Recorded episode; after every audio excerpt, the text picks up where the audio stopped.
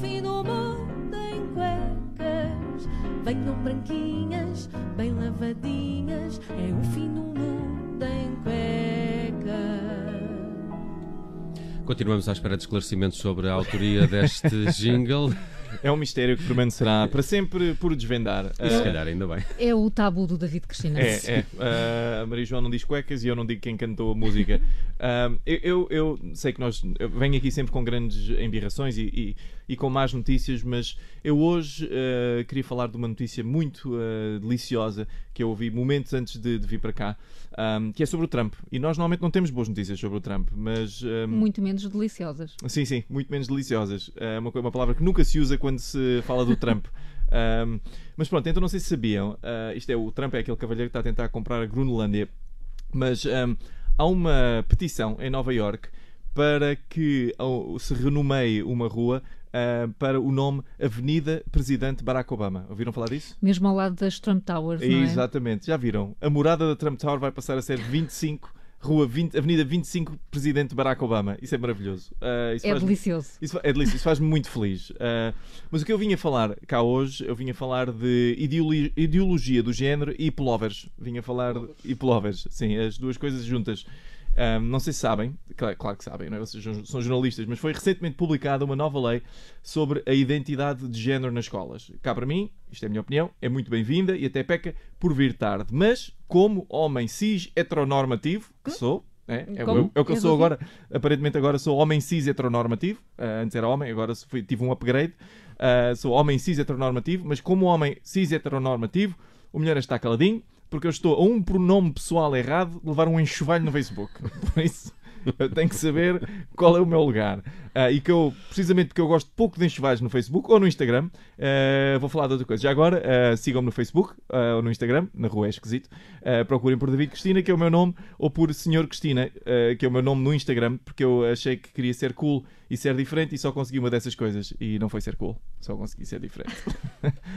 Ahm, Mas, enfim, eh, tu eh, já me perturbaste porque avisaste que não vens falar da lei de identidade de géneros, que é aquilo que toda a gente está a falar, portanto queres falhar a atualidade, é isso? Se- Mais ou menos. Eu, sabes que eu falho sempre, eu estou sempre um bocadinho ao lado da atualidade, mas sim, mas eu venho falar especificamente não sobre a lei de identidade de géneros nas escolas, mas sobre a reação da juventude popular, que é a J do CDS, mais especificamente do Francisco Rodrigues, a esta lei.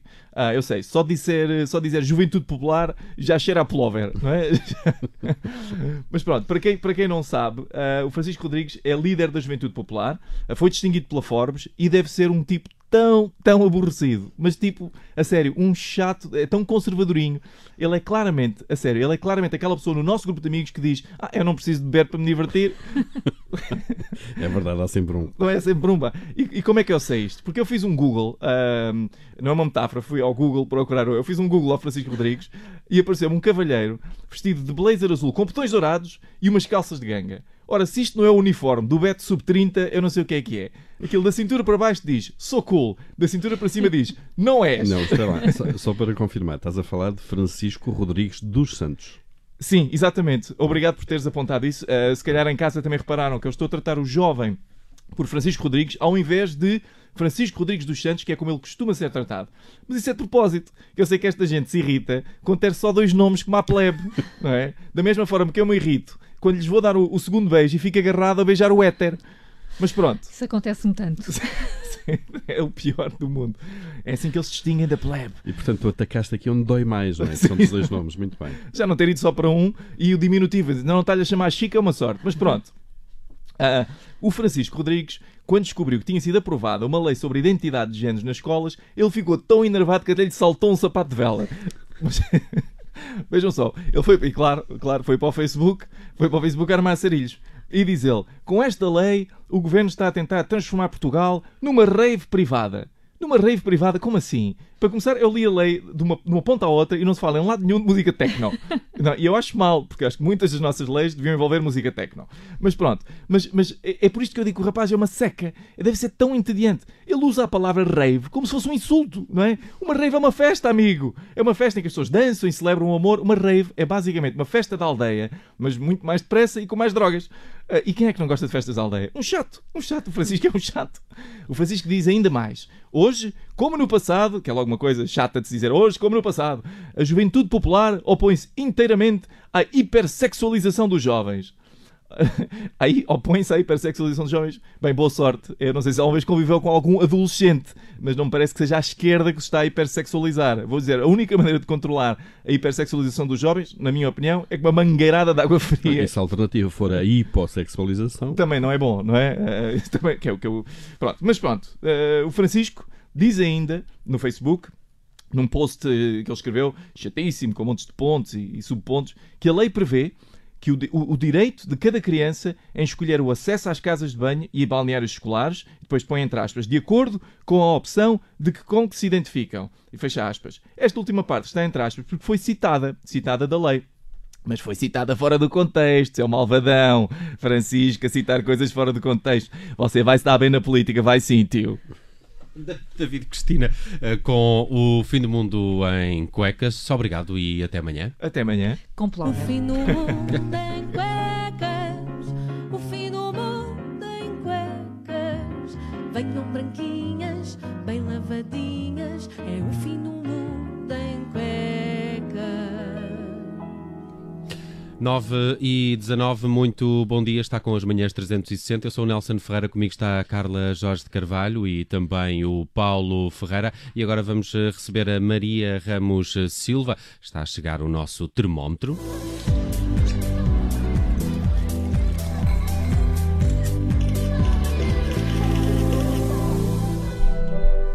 Muito bom dia, Maria. Começamos Olá. este termómetro pelas temperaturas mais quentes, que é mais ou menos como está esta quinta-feira. E amanhã mesmo. ainda pior, se calhar. Isso mesmo.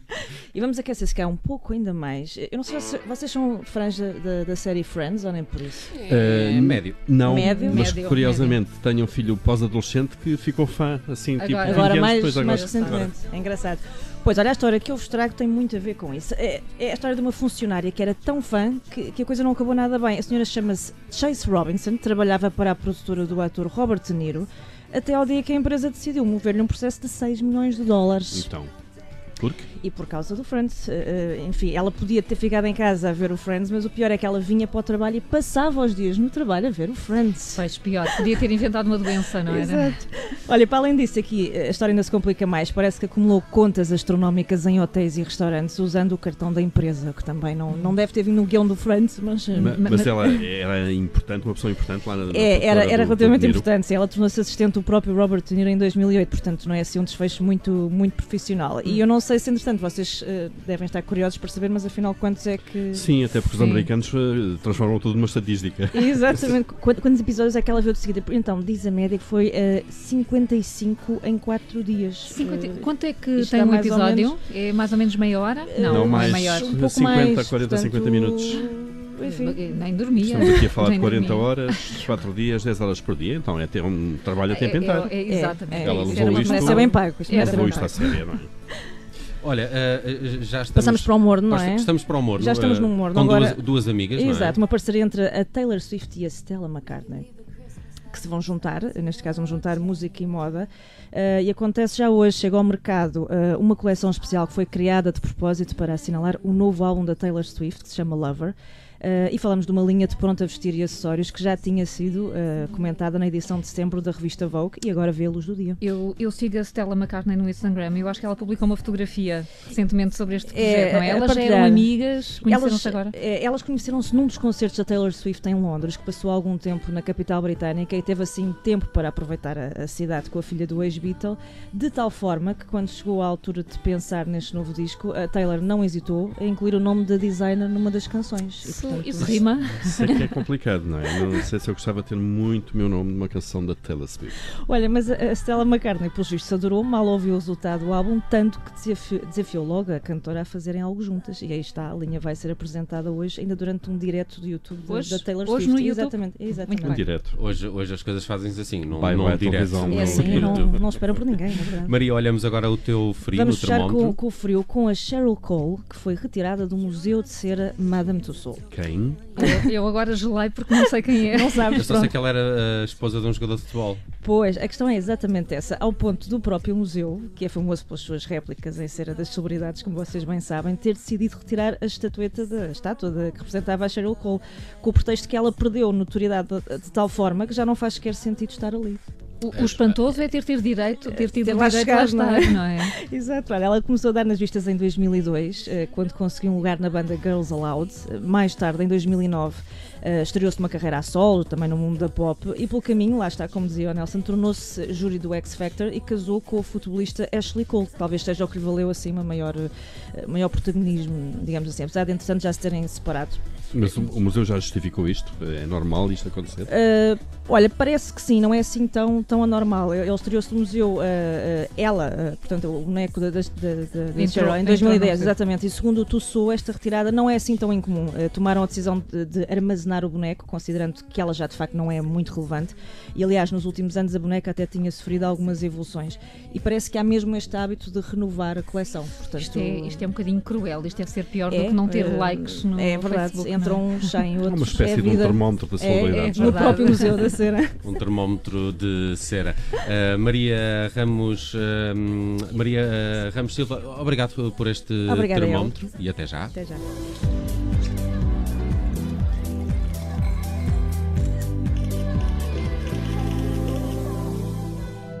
9 e 24 às 9 e meia. Temos síntese de notícias com a Carla Jorge de Carvalho, mas hoje é quinta-feira e no lado bom da vida falamos de cinema. Rádio Observador. Ouça este e outros conteúdos em observador.pt/barra rádio e subscreva os nossos podcasts.